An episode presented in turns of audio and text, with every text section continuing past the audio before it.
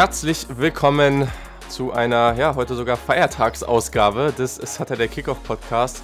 Wie im Vorgespräch eben schon gelernt, das ist heute nicht überall Podcast, äh, Podcast, heute ist nicht, das auch nicht, aber auch nicht überall Feiertag.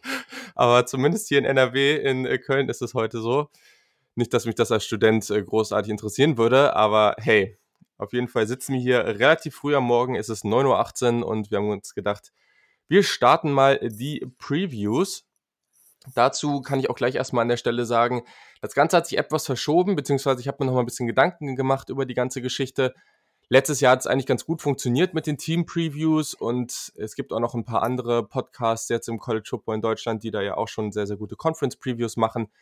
Und ja, deswegen habe ich mich jetzt doch entschieden, ihr könnt gerne Feedback geben, ob ihr das jetzt doof findet, aber habe ich jetzt entschieden, für jede Conference einfach so die wichtigsten Teams. Ähm, ich habe mir jetzt mal so 30, 40 Teams aufgeschrieben, die ich irgendwie für die relevantesten halte und da dann etwas ausführlicher reinzugehen. Am Ende wird es sicherlich auch noch ein Mailback geben, wo ihr dann auch nochmal zu anderen Teams Fragen stellen könnt. Das kriegen wir alles hin, aber ich denke, so haben wir ein ganz schönes Setup. So, bevor wir zu den Teams kommen, ich glaube, das müsstet ihr in der, in der Beschreibung auch schon gesehen haben, worum es heute geht. Erstmal noch ein kurzer Hinweis. Ich habe es ja jetzt letztes Mal, glaube ich, auch schon mal gesagt. Ich habe jetzt auch, es gibt jetzt auch einen Saturday Kickoff YouTube-Channel. Mal gucken, was da in der Zukunft so kommt. Ihr könnt auch gerne mal sagen, ob ihr das cool finden würdet, wenn ich da die Folgen hochlade. Habe ich bis jetzt irgendwie nicht gemacht. Ist natürlich auch relativ ein relativ großer Aufwand und ist die Frage, wie viele Leute das wirklich hören. Aber was es da jetzt gibt, ist tatsächlich, ähm, ja, Let's Play, Gameplay, wie auch immer, von NCAA Football 14 habe da äh, eine UC-Karriere, das gab, da gab es ja auf Twitter die Abstimmung. Mittlerweile gibt es dann jetzt schon ein, beziehungsweise fast zwei Spiele, also das zweite Spiel kommt dann heute oder morgen. Und ich denke, das ist eine ganz spaßige Sache. In den Kommentaren gibt es auch schon einen ganz regen Austausch. Also würde mich freuen, wenn ihr da mal reinschaut, wenn ihr den Channel folgt und dann kann man da sicherlich eine coole Sache draus machen. Genau, sonst äh, schaut einfach auf saturdaykickoff.de vorbei Checkt auch gerne mal auf Steady HQ das Membership-Programm aus. Ich denke, da haben wir ein ganz gutes Programm. Am Sonntag, Sonntag glaube ich, hm, gibt es da auch die nächste Runde von der Live-Session, wo wir zusammen in der Gruppe dann uns ein paar Wide Receiver angucken. Ich denke, das ist ganz nice. Aber genau, kommen wir zum Thema. Wie gesagt, das Format wurde etwas angepasst. Es ist jetzt so, dass ja, ich sage jetzt mal so, 20, 30 Minuten pro Team, etwas ausführlicher, je nachdem. Wir schauen einfach mal, wie gut das funktioniert. Ich weiß aus der Vergangenheit, dass ich öfter plane, kürzer zu bleiben und es klappt selten, aber ich hoffe, an der Stelle klappt das so jetzt auch mal. Ich denke, in 30 Minuten sollte man das ganz gut rumbekommen. Und an dieser Stelle sprechen wir über zwei SEC East Teams und das hat auch einen sehr, sehr guten Grund. Wir sprechen nämlich über die Tennessee Volunteers und die Florida Gators. Zwei sehr, sehr spannende Teams. Und ja, da habe ich mir natürlich jemanden zum oder jemanden als Gast dazugeholt, der sich da sehr, sehr gut auskennt. Und das ist der Yannick Politowski. Den findet ihr um, ähm, auf Twitter unter Yannick, also Y-A-N-I-C-K unterstrich C-B-R.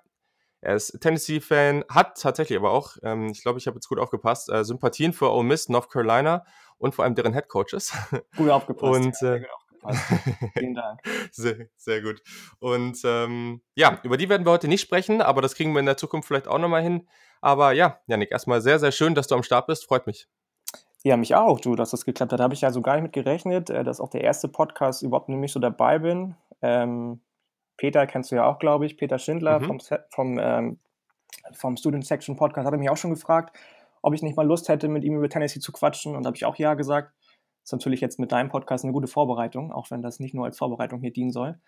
Ähm, ja, genau. Also freut mich auch total und äh, vielen, vielen Dank nochmal. Sehr, sehr schön. Ja, also ist auch ein, glaube ich, ganz gutes Beispiel. Also wir sind ja jetzt auch irgendwie relativ rege so sonst über Twitter oder Instagram irgendwie im Austausch und quatschen einfach über College Football. Also auch an den, an den Rest da draußen, falls ihr irgendwelche Fragen habt oder einfach so irgendwie mal diskutieren wollt über irgendwelche Sachen, dann meldet euch auf jeden Fall immer. Das äh, machen wir ja schon in sehr, sehr regem Austausch. Wie bist du eigentlich zum College Football gekommen? Also vielleicht auch zu Tennessee, aber auch generell. Also ich meine, Gibt natürlich jetzt mittlerweile einige, aber ist natürlich auch noch eher nischiger. Ähm, also ich bin tatsächlich wie so viele wahrscheinlich eher erstmal über die NFL zum Football gekommen, allgemein. Es hat ja irgendwann angefangen in Deutschland, dass man über RAN bzw. Pro7 äh, die Spiele gucken konnte, so in unserer Generation. Früher ja schon mal auf DSF, glaube ich, soweit ich weiß. Ähm, da habe ich Super Bowl geguckt, und zwar den Super Bowl 50 zwischen den Denver Broncos und den Carolina Panthers. Hm. Ähm, es war so eine, weiß ich gar nicht, es war, glaube ich, die Nacht auf meinen Geburtstag damals. Da habe ich noch ein anderes Studium gemacht und ich konnte nicht pennen und dann lief da sowas im Fernsehen, was mich immer schon interessiert hat, was ich aber nie verstanden habe. Ähm, und dann fing das damals so an. Ähm, irgendwann, ich glaube ein Jahr später war das, war dann auch mal College Football im Fernsehen. Da hat mein was heißt im Fernsehen, im Internet, da habe ich den, den ESPN-Player ausprobiert, ähm, weil ich andere Sachen gucken wollte eigentlich. Ich glaube, ich wollte damals mhm. Lacrosse gucken. Ähm, und dann lief nämlich äh, Ole Miss gegen, ich weiß gar nicht was, Oklahoma State damals, 2016, wo sie den Sugar Bowl gewonnen haben, Ole Miss. Das war so das erste kann, Spiel, was ich damals, damals, gesehen habe. Ähm, Chad Kelly ist immer noch einer von meinen absoluten Lieblingsspielern, auch wenn er mehr oder weniger, könnte man sagen, gescheitert ist bis jetzt in seiner Karriere. Ähm, genau, das war so das erste Spiel, was ich im College Football gesehen habe. Dann habe ich immer mal wieder sporadisch reingeschaltet, nie so ganz ähm, komplett dahinter. Dann war ich doch eher bei der NFL. Aber irgendwann habe ich dann mal gesagt, gedacht, ähm, pass auf, irgendwie interessierst du dich jetzt für Denver, interessierst du dich für, für die Carolina Panthers, was gibt es denn da so im College Football für Teams, die da irgendwie mit assoziiert sind? Und das waren auf der einen Seite ähm, waren das die eben, eben die Ole Miss Rebels und die äh, Carolina Tar Heels durch, durch ähm, zum einen Spieler, die da gespielt haben und zum anderen ähm, dadurch, dass die Tar Heels eben im Bundesstaat von Carolina, von den Panthers mit angesiedelt sind, North Carolina. Und bei Tennessee war das, ja, das war so eine relativ simple Geschichte eigentlich. So, da hat der damalige Quarterback von Denver auch auf der Uni gespielt oder ist da auch zur Schule gegangen. Ähm, Peyton Manning kennen alle, glaube ich. Und ja, dann war es eigentlich um mein College-Football-Team schon geschehen. Irgendwie hat sich dann die, das Interesse für, für Tennessee mehr herauskristallisiert als für die anderen und äh, ja. Ja, cool. Ja, auf jeden Fall. Also ich meine, Tennessee auch eine riesen, riesen Schule. Das, äh, also sieht man auch alleine, wenn man College Football guckt, schon ein Riesenstadion, saukoole Atmosphäre. Ja, sehr, glaub, das sehr nice. Stadion irgendwie, ne? Also ja. 2000 irgendwas Plätze. Ja, also da haben uns, glaube ich, beide Unis ausgesucht, wo immer eine sehr, sehr coole Atmosphäre herrscht. Das ist auf jeden Fall ziemlich nice. Und dann dieses Meer aus Orange und Weiß. Also gefällt mir persönlich auch immer sehr, sehr gut. Gibt in der SEC eh einige Heimstadien, die, wo die Atmosphäre immer sehr, sehr begeisternd ist, wie ich immer finde. Also macht viel, viel Spaß und das, obwohl, und da können wir vielleicht auch gleich einsteigen, weil wir sprechen am Anfang über die Tennessee Volunteers, ähm, ja, ich sag mal so, die Atmosphäre war häufig gut. Das, was auf dem Spielfeld stattfand, war in den letzten Jahren dann oft auch sehr, sehr durchschnittlich. Auf jeden Fall, aber, ja, auf jeden Fall. aber gleichzeitig ist es eben trotzdem eine Uni, die, wie du schon gesagt hast, viel, viel Historie mitbringt, viel Tradition, äh, auch sehr, sehr tolle Spieler. Der Anspruch ist eigentlich ziemlich hoch bei den Volunteers, das muss man eben dazu sagen. Gibt natürlich viele Teams mit hohem Anspruch, aber ist schon auch ein Team, was, ja, wie gesagt, traditionell schon eigentlich eher weiter oben angesiedelt ist wenn du jetzt so auf vielleicht 2019 guckst, aber auch so den grundsätzlichen State of the Program, also wo man jetzt so in den letzten Jahren stand und, und mit 2019, was würdest du da so zum Team sagen? Ähm, also allgemein hast du ja schon gesagt, ein relativ großes Programm, relativ viel oder relativ glorreiche Vergangenheit. Man ist äh, Zwölfter im Overall Win-Loss Percentage. Du hast 16 Conference Championships gewonnen, sechsmal die nationale Championship. Ich glaube, der letzte war 1998, im letzten Jahr von Peyton Manning ist dann nochmal zurückgekommen extra. Ähm, und danach war aber relativ lange, relativ äh, dürre, muss man tatsächlich sagen. Also dann war ja relativ lange Philipp Falmer Head Coach, ähm, bis er dann irgendwann gewechselt ist ins ähm, Funktionärsdepartment. Und ähm, so letzte Saison war ja die zweite von, von äh, Jeremy, Jeremy Pruitt, äh, nachdem die erste, glaube ich, mit 4-8 hat er, glaube ich, abgeschlossen, soweit ich weiß. Oder ich weiß nicht mehr genau. Mhm. Ähm, und 2019 krass. war dann, also ist ja gestartet katastrophal. Ne? Du hast 1-4 angefangen mit zwei Niederlagen, die, mit denen keiner gerechnet hat. Ähm, mhm. Überhaupt niemand. Und dann gab es so ein bisschen so ein Turnaround. Das ist immer noch irgendwie ein Mysterium, warum überhaupt erst so spät und warum überhaupt. Ähm, ich glaube tatsächlich, dass es viel mit Pruitt an sich zu tun hat, dass es einfach ein wahnsinnig guter Mentor und äh, Motivator ist und dass dann so langsam das Klick gemacht hat bei den Leuten, die für ihn gespielt haben.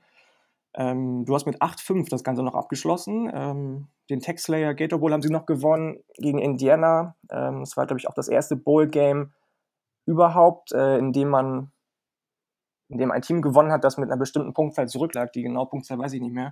Vielleicht weißt du die mhm. ja noch. Nee. Ähm, Ach, mach einfach weiter, ist alles gut. also eine relativ gut geendete Saison tatsächlich. Ich ja. würde sagen, im Moment ist man so ein bisschen, ähm, ja, also das ist so ein bisschen zweischneidiges Schwert. Man ist auf der einen Seite durch Recruiting, wo wir bestimmt noch gleich zu kommen, aber so ein bisschen auf mhm. so einem mhm. Hype-Train, ähm, der mehr oder weniger gerechtfertigt ist, wenn du mich fragst.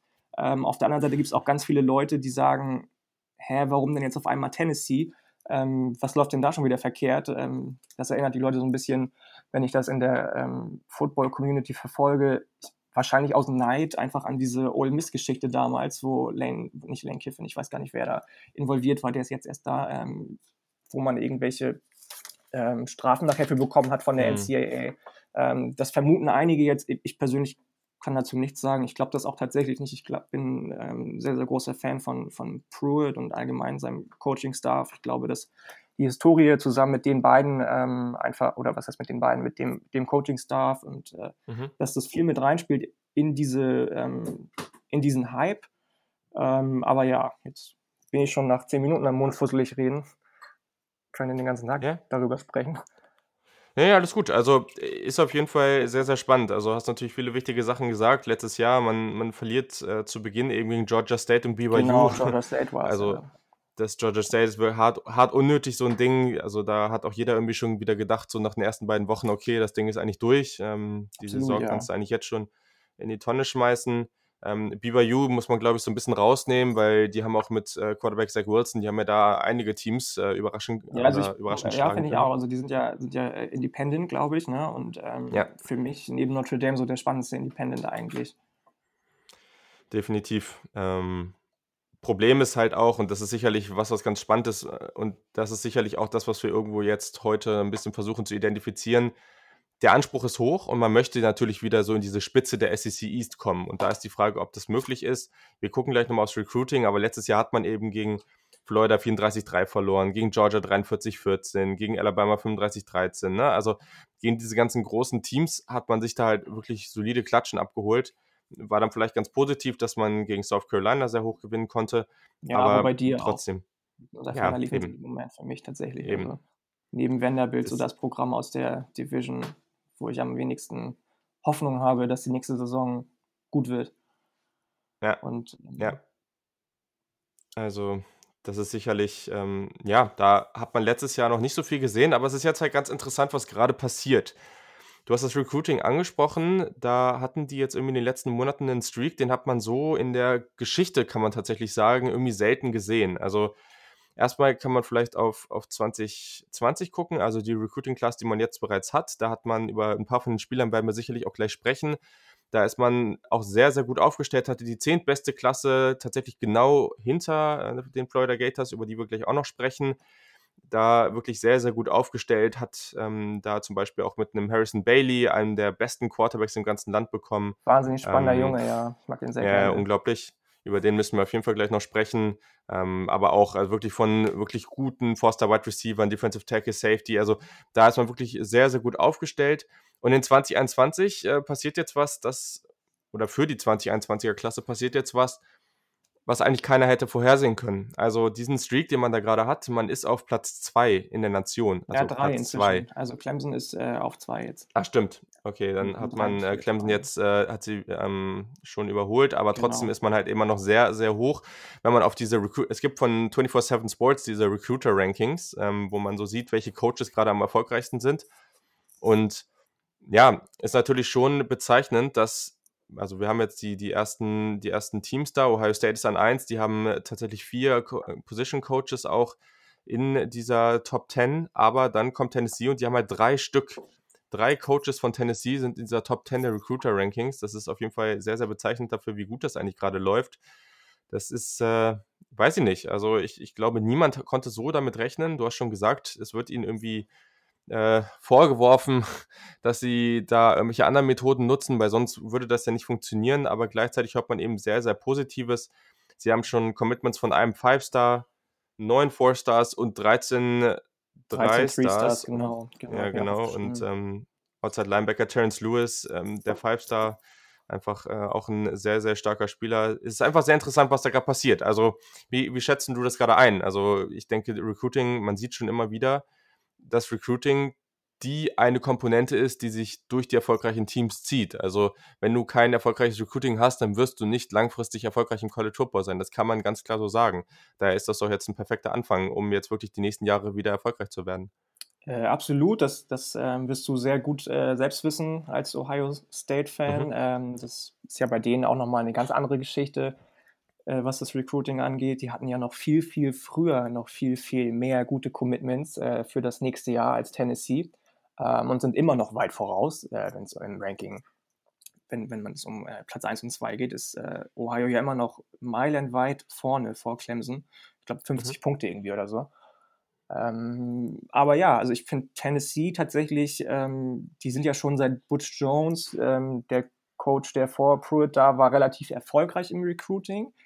Ähm, trotz dessen, was du schon angesprochen hast, ähm, dass die Ergebnisse ausgeblieben sind. Da war unter anderem waren also Trey Smith dabei, Evan Kamara, Joshua Dobbs, die Butch Jones alle zu Tennessee gelotst hat. Ähm, momentan muss ich ganz ehrlich sagen, also ich bin nicht so überrascht tatsächlich. Sie waren immer schon die letzten Jahre gut, wie gesagt, wenn es um Recruiting mhm. ging. So ähm, auch ab und an hatten sie einen Five-Star mit dabei oder auch mal zwei oder drei in einer Klasse.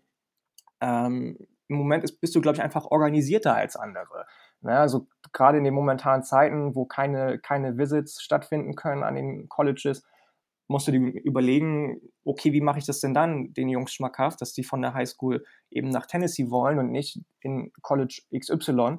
Ähm, und da sind, glaube ich, gerade hast du es schon gesagt, äh, drei Coaches in den Top Ten, wenn es um Recruiting geht. Vor allem Pruitt ist natürlich selbst jemand, der total gut sein Programm verkaufen kann. Aber Derek Ensley und Brian Niedermeyer muss man, glaube ich, nachher erwähnen. Ich glaube, das sind auch die beiden, die noch in den Top Ten sind.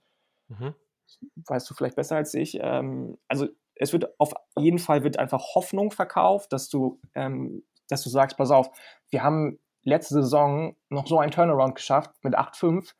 Was ist denn erst möglich, wenn Pruitt nur seine Jungs, hat er jetzt dritte Jahr jetzt, im nächsten Jahr 2021 müsste das erste Jahr sein, wo er nur Jungs hat, die von ihm recruited, recruited wurden, Entschuldigung. Mhm. Ähm, das ist, glaube ich, das Ding, dass er vor allem die Historie verkauft, dass er vor allem sich verkauft und sagt, Leute, ihr könnt Teil von was ganz, ganz Großem werden, ihr könnt Teil davon werden und dass wir vielleicht wieder regelmäßig Florida, die Gators und Alabama schlagen. Ähm, das ist das Ding, denke ich mal. Ja, ich glaube, das beschreibt es echt ganz gut und ja, sind einfach jetzt gerade auf einem ganz guten Weg. Sicherlich wird sich das oder dieser Status, den man sich jetzt im Recruiting gerade erarbeitet, ähm, selbst wenn man jetzt dieses und nächstes Jahr ähm, auf so einem Level da fungiert und, und wirklich irgendwie Top 5 Klassen reinholt, mal gucken, wie das am Ende dann wirklich aussieht, aber naja, lass es, lass es Top 10 Klassen sein. Ne? Dann sieht man ja, ja bei den Gators zum Beispiel auch, ja. da sprechen wir da gleich noch drüber, ähm, die sind auch oben angekommen und die hatten, äh, ich glaube, ein Five-Star in den letzten drei Jahren. Ne? Ja. Ja, also das ist, genau. Also ich glaube, das ist dann natürlich sehr, sehr positiv, aber selbst dann wird es wahrscheinlich auch noch ein, zwei Jahre dauern, bis man, bis man ganz oben ankommt. Ja, und das, äh, ja, ich glaube, das, und da kann man jetzt einen ganz guten Übergang schaffen zu, zu dem eigentlichen Kader. Hängt natürlich auch wirklich großartig davon ab, was dann eben auf der Quarterback-Position passiert. Also, wenn man einfach mal auf 2020 guckt und wo man so diese Returning Production wieder zurückbekommt, also einfach die Produktion, die statistische, die man letztes Jahr hatte, dann sieht das eigentlich an sich ganz gut aus. Also in der Offense bekommt man in, bei den Passing und Rushing Yards 100 bzw. 97 Prozent zurück. Die O-Line ist wieder sehr, sehr gut aufgestellt. Auch hier sind 91 Prozent der O-Line-Starts, also der gestarteten Spieler oder ähm, Spiele, bekommt man praktisch wieder. Ähm, ja, Tackle for Loss ist relativ hoch. Ähm, also Defense sieht eigentlich auch grundsätzlich ganz gut aus. Man hat ein bisschen Verlust, aber das ist eigentlich ganz okay. Die eine Position, wo man wirklich ganz, ganz viel verliert und nur 31 Prozent zurückbekommt, sind die Receiving Yards. Also die Wide Receiver, da hat man einiges verloren. Vor allem jetzt gerade, weil es hier im Podcast auch besprochen wurde, Jawan Jennings, der Wide Receiver, der jetzt bei den Niners spielt. Also da hat man sicherlich einiges verloren. Aber wenn wir erstmal auf die Quarterbacks gucken, also ist tatsächlich ein sehr interessanter QB-Room, weil wir hier sehr, sehr viele Quarterbacks haben und zumindest wird auch immer wieder gesagt, dass viele hier auch erstmal noch grundsätzlich die Chance haben zu starten, wobei man eben sagen muss, dass durch diese Offseason, es sieht ja jetzt anscheinend ganz gut aus, dass wir auch von der NCAA genehmigt bekommen, dass, dass es wirklich nochmal so ein sechs Wochen Trainingscamp ganz normal vor der Saison ab Juli geben soll. Also momentan sieht es positiv aus. Aber trotzdem fehlt natürlich diese Zeit im, im Frühling, die es normalerweise gibt, um jetzt eben für die Sophomores oder auch irgendwie ähm, den einen oder anderen Freshman da zu beeindrucken. Deswegen, also wir haben natürlich jetzt Jared Guarantano, Guarantano, so heißt er, ja, ähm, der, genau. Genau. der Senior Quarterback, der ja jetzt letztes Jahr auch äh, der Starter war, beziehungsweise jetzt schon seit längerer Zeit. Nicht immer super konstant, aber er scheint trotz alledem jetzt der klare Favorit zu sein. Was sind so deine Meinung zu ihm und denkst du, es gibt da irgendwie eine Chance, dass da noch jemand anders ähm, ihn den Platz streitig machen kann? Ähm, also er geht ja in sein fünftes Jahr jetzt erstmal. Ne? Mhm. Er ist relativ äh, an seinem Zenit angekommen tatsächlich schon, finde ich. Immer wenn ich ihn spielen habe sehen letzte Saison, dann dachte ich mir, ja, das ist so ein typischer Game Manager. Der Arm ist jetzt nicht so sonderlich interessant. Alles andere ist okay bei ihm, sage ich mal. Also es ist jetzt niemand, wo ich den Kopf zusammen, äh, die Hände vom Kopf zusammenschlage und denke, oh Gott, oh Gott, der ähm, wirft ja eine Reception nach der anderen. Aber ist auch niemand tatsächlich, der mich in die Luft springen lässt. Ähm, da würde ich mir, glaube ich, schon für die Zukunft jemand, jemanden wünschen, ähm, der ein bisschen, ja, ein bisschen mehr special ist einfach, der ein bisschen, bisschen besonderer ist, der ein bisschen mehr Momentum kreiert, einfach für das Team auch. Ähm, er wird in die Saison als Starter gehen, glaube ich auch fest daran. Ähm, dann hast du aber noch ganz viele andere Leute, die da ein Wörtchen mitreden wollen. Also ich bin tatsächlich auch großer Brian Maurer-Fan. Ich weiß mhm. nicht, wie viel du letzte Saison von dem gesehen hast. Der ist natürlich noch jung und unerfahren. Ähm, aber da habe ich schon viel, viel mehr gesehen, was mir irgendwie irgendwo gefallen hat, als bei äh, Jared Guarantano. Ähm, und als dritten musst du, glaube ich, noch, du hast ihn eben schon angesprochen, Harrison Bailey mit in die Verlosung werfen einfach, ähm, der da irgendwie mal anklopfen könnte, auch schon relativ früh tatsächlich. Also der mhm. wird, als, wird als größtes Quarterback-Talent seit Peyton Manning angepriesen, das in Tennessee unterschrieben hat, beziehungsweise den Letter of Intent unterschrieben hat. Ähm, und das wird schon was heißen, glaube ich. Auf den, also ich bin super großer Fan von dem. Du hast es, glaube ich, auch schon vor ein paar Tagen mal gesagt. Ähm, wahnsinnig, wahnsinnig guter Typ. Ähm, sieht von der Statur noch gar nicht so aus, also ist relativ, ähm, relativ schmächtig. Aber mhm. ähm, sowas von spielintelligent, sein Arm ist so gut, im Gegensatz dazu, wie eben seine, seine Physis eigentlich ist. Ähm, ich mag ihn total gerne. Ja, auf jeden Fall. Also da könnt ihr auch gerne nochmal bei Twitter Kick vorbeigucken. Da habe ich vor ein paar Tagen auch nochmal ein Video zu ihm gepostet und was, also klar Highschool-Niveau, aber der hatte da Würfe dabei, Jo, also das waren auch definitiv nicht einfach nur offene Spieler, sondern er hat da wirklich enorm genaue, akkurate Würfe über wirklich große Distanzen geworfen. Das Ja, war ja. wirklich, wirklich beeindruckend. Sehr, sehr spannender Spieler. Und das zeigt eben auch, also dieser Raum, das ist sehr, sehr unberechenbar, wie ich finde. Also du hast ähm, Guantano schon angesprochen, du hast Brian Mora angesprochen. Auch der hatte, glaube ich, noch unter 50% Completion Percentage letztes Ja, Jahr. Das war jetzt auch, irgendwas, also es war auch nicht schön anzugucken immer, aber für mich tatsächlich immer schon mehr als bei ja. Gorantano, aber Gorantano hat eben den, den Erfahrungsvorteil, ja. Ja, genau. Und also genau, äh, relativ häufig habe ich noch gelesen von äh, JT Shroud, auch ein Sophomore, genau wie Mora, relativ starker Arm, aber der ist eben, was die Passgenauigkeit angeht, Game Management und so, noch nicht ganz da, wo er vielleicht sein muss. Mhm. Man hat noch einen Transfer von Maryland, Kasim Hill, das ist der Spieler, ja, da wird überlegt, so tatsächlich, ob, den, ob, sie den, ob sie den umschulen. Also das habe ich auch schon ein paar Mal gelesen, dass der vielleicht ja. umgeschult wird auf Wide Receiver. Ja. Ja, eben. Also ist auch hier nicht sicher, ob der wirklich eine, eine realistische Chance hat, einfach auch, weil der als Quarterback sicherlich noch äh, in dem Fundamentals okay, nicht. nicht. ganz da ist und ähm, war auch relativ häufig verletzt. Deswegen, also ich glaube auch, dass, oder ich könnte mir schon gut vorstellen, je nachdem, wie das Training Camp so läuft, kann natürlich sein, dass Harrison Bailey da noch komplett aussieht wie ein Freshman und einfach noch ein Jahr braucht. Okay, alles gut.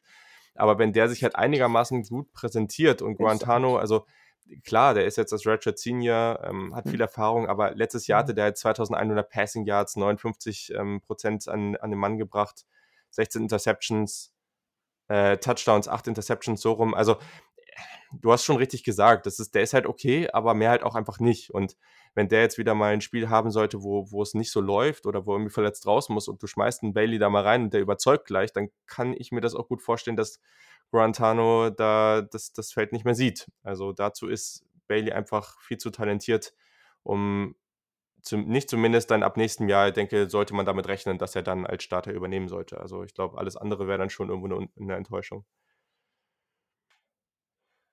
Genau, so und dann haben wir die Quarterbacks sicherlich irgendwo auch abgegrast. Äh, muss man einfach sehen, wie sich das dann so entwickelt. Ist natürlich irgendwo bei allen Positionen und Teams jetzt irgendwo eine Wildcard, weil wir nicht richtig wissen, was jetzt passiert. Aber ich glaube, bei den Running Backs kann man sehr, sehr positiv darauf gucken, weil, also auch das, ich habe mir auch noch meinen Tennessee-Podcast von The Athletic vorher angehört.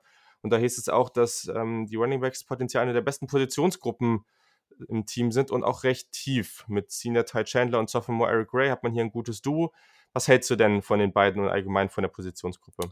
Ähm, du hast es schon gesagt, also die sind relativ tief, ähnlich tief in Anführungsstrichen wie die Quarterback-Position, aber deutlich qualitativer tief besetzt. Ähm, mhm.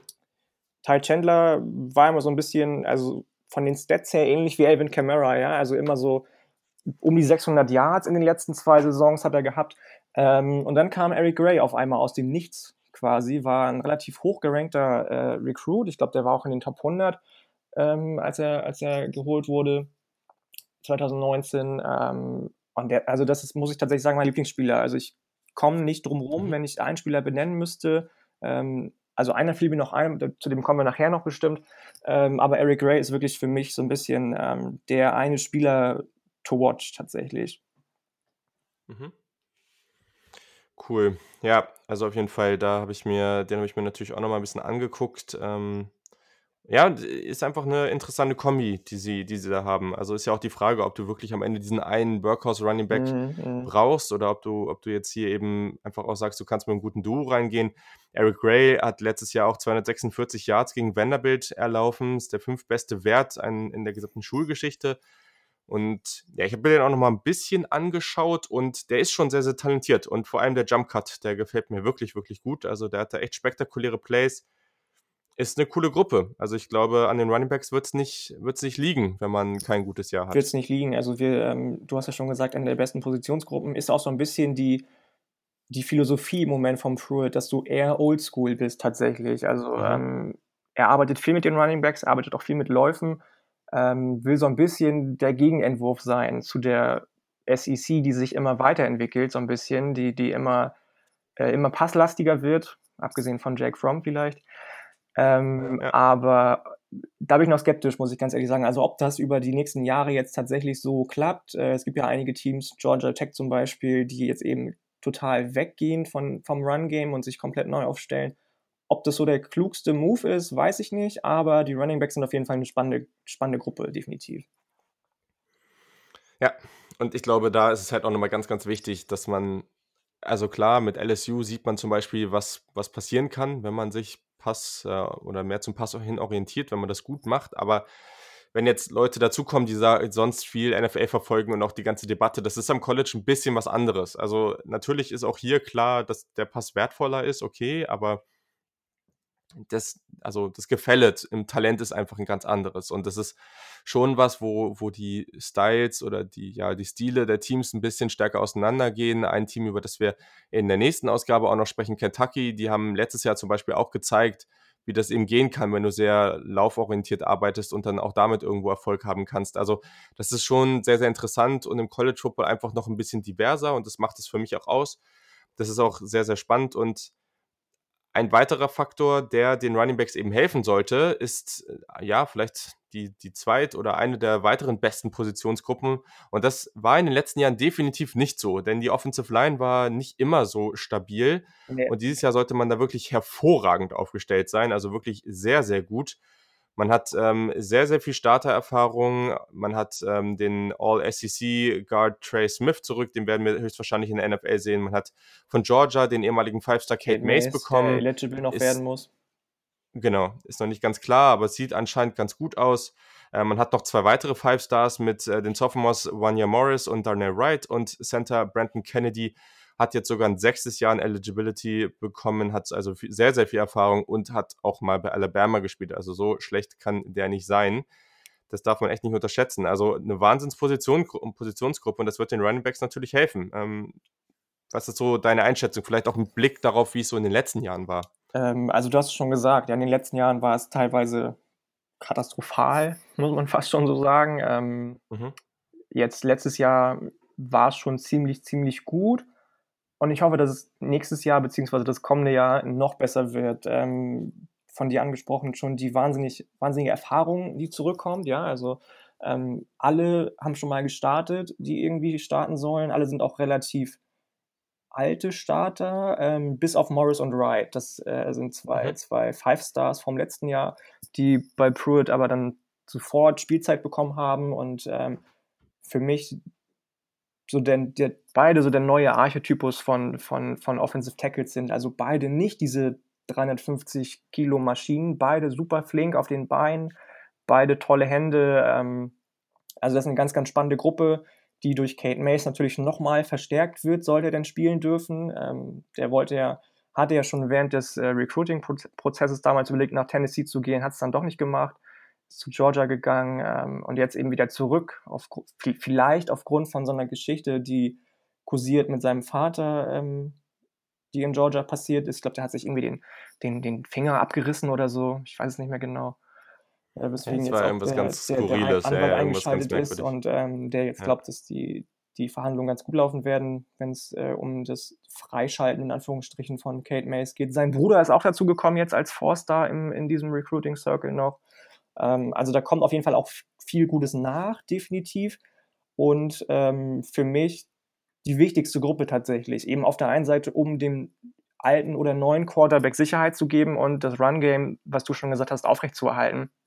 Ähm, so die für mich beste tatsächlich und wichtigste Gruppe. Äh, zu der zweiten Gruppe oder dritten Gruppe, für die es wichtig ist, kommen wir gleich auch noch wahrscheinlich zu den Wide Receivers. Ähm, mhm. Aber auch die werden wahnsinnig davon profitieren. Ja. Ja, also können wir auch gleich direkt zu kommen. Wide Receiver eben, habe ich schon mal gesagt, man hat sehr, sehr viel Talent verloren. Und das ist natürlich sehr spannend. Also zwischen John Jennings und Marcus Callaway hat man 1600 Receiving Yards und 14 Touchdowns verloren. Und ich glaube, das ist so die Positionsgruppe. Äh, es geht gar nicht darum, dass da kein Talent vorhanden ist, aber man hat eben sehr, sehr wenig, man weiß einfach sehr wenig darüber und ist eigentlich wide open. Also wer da am Ende wirklich spielen wird und viel Zeit ähm, auf dem Feld bekommen wird, das ist eigentlich sehr, sehr unsicher. Und ähm, ja, also ich glaube, die, die Spieler, die, die ich jetzt so daraus identifizieren konnte, waren äh, jo Senior Josh Palmer Der wird und ziemlich sicher Number One Target werden, ja, genau. Ja, genau. Und äh, vielleicht noch so ein, so ein Brandon Johnson, der auch noch relativ viel Erfahrung hatte. Und das ist halt irgendwie ganz witzig, weil Palmer und diese Statistik, die ist irgendwie, also super beeindruckend, negativ vielleicht auch irgendwo. Er ist der einzige, wenn ich es jetzt richtig gesehen habe, der einzige Wide Receiver, der zurückkehrt und mehr als fünf Catches in 2019 hatte. Ja, und das ja. ist natürlich schon heftig. Super heftig. Genau, also hau mal ähm, raus, wen, wen du da so als Playmaker siehst und von dem, von wem du vielleicht auch erwartest, dass, dass, äh, ja, dass die da eine größere Rolle übernehmen können. Also du hast schon Josh Palmer gesagt, ich habe auf meinen Notizen hier auch äh, Wide Receiver mit, äh, mit Rot angestrichen und rotem Pfeil, dass da also auf jeden Fall ähm, nicht viel los ist im nächsten Jahr wahrscheinlich. Ähm, Josh Palmer wird Number One Target, habe ich eben schon gesagt wahrscheinlich. Ähm, mhm. Ich setze auch große Stücke auf äh, Ramel Keaton. Ähm, mhm. Der ist für mich so der, der im Moment im, im Number Two Spot ähm, gesetzt ist. Und dann hat man noch ähm, von, von USC sich einen Graduate Transfer geholt, Velos Jones, ähm, der im Return Game bei USC wahnsinnig erfolgreich war. Und ich glaube, der kann eine ganz gute, eine ganz gute Slot-Flanker-Position einnehmen. Je nachdem, wie Pruitt äh, mit der Pass-Offense plant, ähm, glaube ich, dass der auch ganz, ganz gute Statistiken auflegen kann in der nächsten Saison. Ja, ich glaube, den wird man dann höchstwahrscheinlich dann höchstens mehr im Slot sehen. Ja, ähm, genau, dann, wie gesagt, Brandon Johnson vielleicht noch ganz interessant. Äh, Remy Keaton, der jetzt Sophomore ist, hat als Freshman schon seine Big Play-Fähigkeiten gezeigt, 26 Yards pro Catch. Das ist natürlich äh, schon mal, schon mal nicht, nicht ganz so schlecht. Ja, ähm, und genau, dann muss man halt wirklich nochmal gucken auf die, auf die Recruiting-Klasse. Ich glaube, das ist natürlich hier interessant, weil sicherlich gibt es die Option, dass der eine oder andere Freshman da äh, in die Rotation knacken kann. einen, den man da sicherlich erwähnen muss, ist Malachi Whiteman, Genau, der aufgeschrieben, Receiver, ja. 6'4 groß. Ähm, also auch jemand, der von seiner Statur da echt was mitbringt. Das ist schon sehr, sehr cool. Und ja, also gibt da noch ein paar andere Namen. Ich denke, da ist schon viel Ja, Talent haben jetzt, da. haben Auch jetzt viel, viele Wide Receiver gesigned, tatsächlich, hast ja, du, glaube ich, auch schon ja, angesprochen. Eben im, ne, Jimmy Holiday Stück, wurde ne? als, als, als Athlete gesigned, eigentlich Quarterback, aber ich denke mal, auch der wird als, als wenn irgendwie als Mhm. offensive ähm, ja, Waffe in Anführungsstrichen umgeschult. Malaki Whiteman ist auch der, den ich mir noch aufgeschrieben habe. Ähm, der hat sich, glaube ich, am, am National Signing Day erst entschieden, für Tennessee auch zu spielen, oder zumindest wurde es da erst bekannt gegeben. Ähm, tolles Talent. Ich glaube, dann haben sie noch so, du hast es gesagt, ja, ein, zwei andere in der Wide Receiver Klasse, aber ich glaube, dass die tatsächlich in dem ersten Jahr entweder äh, redshirten werden oder, oder nicht so viel Spielzeit sehen werden und wenn, dann, ähm, dann eher in den Special Teams. Jo. So, und äh, weil ich jetzt gerade gemerkt habe, dass das natürlich mit meinem Plan mit den 30 Minuten pro Team so überhaupt nicht hinhaut, ähm, üben wir uns jetzt mal ein bisschen darin und äh, schauen, mal auf die, schauen wir auf die Defense, weil auch die ist natürlich sehr, sehr relevant. Man muss hier sicherlich einige Schlüsselspieler ersetzen. Also Inside Linebacker, ähm, Dani Bituli, der war schon irgendwo der Leader in der Defense, hat sie auch in Tackles angeführt. Outside Linebacker Derek Taylor natürlich und All-SEC Safety Nigel Warrior, was Name. Also das, Hm, das hm. ist auf jeden Fall auch ein ganz, ganz wichtiger Spieler für diese Defense gewesen. Vielleicht machen wir das ein bisschen so allgemeiner und gucken mal drauf, so welche Positionsgruppe siehst du denn irgendwie erstmal ganz gut und wo machst du dir irgendwie weniger Sorgen? Mm, Also ich muss tatsächlich sagen, dass ich mir in der Defense mehr Sorgen mache allgemein als in der Offense, ähm, weil du Mhm. eben hast, hast eben schon gesagt, die, die Production ist einfach, ähm, also da ist viel verloren gegangen. Man war letzte Saison 23rd Overall Defense und da ist einfach wahnsinnig viel verloren gegangen. Ähm, ich glaube, in der Secondary braucht man sich nicht ganz so viele Sorgen machen. Ähm, da hat man mit Bryce Thompson, der sechs Interceptions bis jetzt gefangen hat in seiner Karriere, jemanden, der relativ gut in die, in die Nigel Warrior-Rolle reinsteppen kann. Man hat Keyshawn Lawrence gesigned, der wahrscheinlich direkt starten Mhm. wird. Ähm, und dann kommt dann noch jemand, äh, Senior Sean, Sean Schaumburger, auch ein Name, den man sich nicht ausdenken kann. Ähm, der Senior, der wird wahrscheinlich sich nochmal ins Schaufenster stellen wollen für den Draft. Also da mache ich mir eher weniger Sorgen. Wo ich mir Sorgen mache, tatsächlich trotz Henry Toto, der so der zweite Player to watch ist für mich, ähm, der letztes Mhm. Jahr ein wahnsinnig gutes äh, Freshman-Jahr gespielt hat, sind dann eher die Linebacker-Positionen tatsächlich, Pass Rush und Linebacker, Inside Linebacker. Ja, das stimmt. Also hinter Tooto ähm, hat man, also ich glaube schon, dass der da ein ganz gutes Jahr spielen wird, hast du ja auch gesagt, aber dann hat man dahinter halt wirklich, ist man relativ dünn besetzt und das hatte man in der Offense ja jetzt eigentlich auf wenig Positionen, das Gefühl zumindest. Und ähm, ja, auf Edge, also ich glaube, auch hier ist natürlich wieder ganz interessant, was kann auch diese Freshman-Klasse da machen. Also klar, man hat jetzt ein paar Kandidaten, so ein, Kel ein Calavon Bennett, äh, die Andre Johnson, Roman Harrison, die vielleicht irgendwie auch Taylor ein bisschen ersetzen sollten oder zumindest das versuchen, aber das wird sicherlich nicht einfach. Aber man hat hier zum Beispiel eben auch zwei Four-Star-Freshmen, Tyler Barron und Marvin Joseph, die waren die Nummer 4 und Nummer 12 Defensive End der gesamten Recruiting-Klasse. Also es ist sehr, sehr viel Talent vorhanden, aber es ist halt die Frage, ob die jetzt in diesem Jahr schon helfen können. Also darauf, damit rechnen sollte man ja wahrscheinlich eher nicht. Ich denke das auch nicht. Also ähm, ich kann mir vorstellen, dass tatsächlich äh, so ein, zwei Freshmen, ähnlich wie Toto, schon relativ Mhm. früh Impact bekommen. Ähm, lass es von mir aus tatsächlich, der für mich der spannendere von den beiden ist, Tyler Barron sein. Mhm. Ähm, ich finde auch Omari Thomas auf Defensive Tackle wahnsinnig interessant. Ähm, das war ja so das Recruiting-Target im letzten Zirkel von, von den Volunteers. Ähm, man wird sehen. Also ich bin wie immer optimistisch, ich bin allgemein optimistisch, aber wenn es nicht so sein sollte, dass da schon Leute irgendwie in große Fußstapfen treten können, würde es mich auch nicht überraschen tatsächlich, wenn die ein, zwei Jahre brauchen.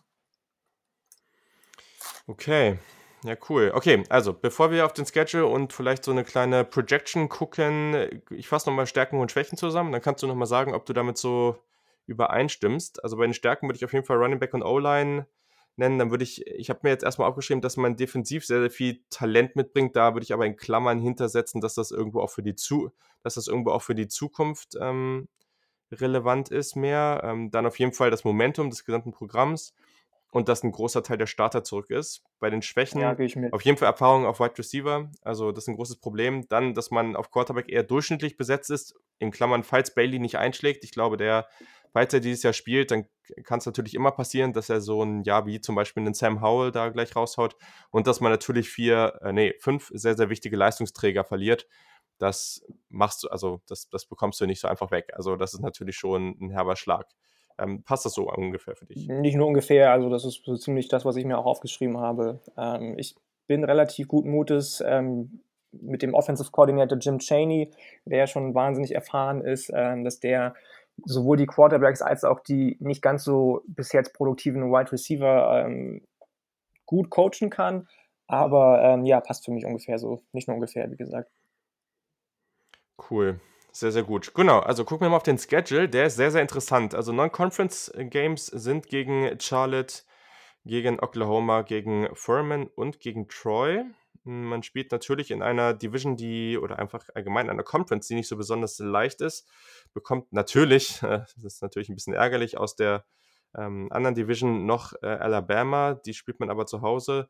Und die schweren Spiele sind in der zweiten Woche at Oklahoma, dann in der vierten Woche Florida. gegen Florida, dann, ich habe mir noch mal at South Carolina, ist jetzt natürlich nicht so ein starkes Team, aber da auswärts ist sicherlich auch nicht das leichteste. Dann zu Hause gegen Alabama und ähm, ja, am 14. November, drittletzte Woche, spielt man bei Georgia auswärts. Mhm. Ähm, ja, wie, wie schätzt du so das Team ein? Was denkst du, ist hier so realistisch?